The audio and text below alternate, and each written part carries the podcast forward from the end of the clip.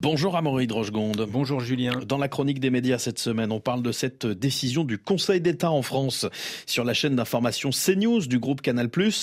Décision qui rebat les cartes sur le contrôle du pluralisme des médias en France.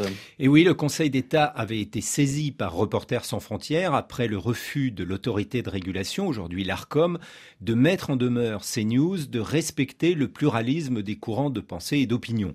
Nous sommes alors en novembre 2021, le mois même où Éric Zemmour devient un candidat d'extrême droite à l'élection présidentielle, après avoir été un animateur quotidien sur CNews.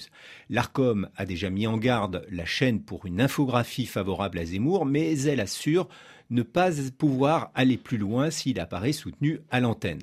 La loi sur l'audiovisuel de 86 lui permet de ne prendre en compte, dit-elle, que le temps de parole des personnalités politiques, et c'est sur ce point que le Conseil d'État diverge. Il estime, lui, que le régulateur doit apprécier l'ensemble des participants aux émissions, y compris les chroniqueurs, animateurs et invités. Et c'est cette nouvelle lecture de la loi qui fait jurisprudence à Maury. En effet, car c'est alors valable pour tous les médias audiovisuels, c'est ce qui fait dire à Laurence Ferrari, une présentatrice de CNews, vivement qu'une telle attention soit portée sur tous les autres médias, y compris les chaînes publiques.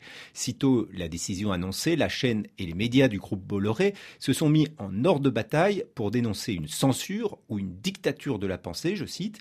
Ils ont été rejoints à droite par les présidents des Républicains et du Rassemblement national qui savent qu'ils ont beaucoup à perdre, car si le Conseil d'État ne valide pas l'idée poussée par RSF que CNews est une chaîne d'opinion, il juge que le régulateur doit regarder l'ensemble des conditions de fonctionnement de la chaîne pour évaluer l'indépendance de son information, ce qui veut dire un contrôle renforcé de CNews, non seulement sur le pluralisme, mais aussi sur son lien avec Bolloré. Et la crainte existe d'un étiquetage politique des journalistes. Oui, mais c'est peu probable, car ce serait une police de la comme dit l'ARCOM. En réalité, le Conseil d'État laisse au régulateur six mois pour réexaminer la question CNews, dont la fréquence sur la TNT est par ailleurs remise en jeu on peut espérer qu'au moins pendant cette période, la chaîne rééquilibre ses intervenants et laisse s'exprimer une plus grande diversité de points de vue.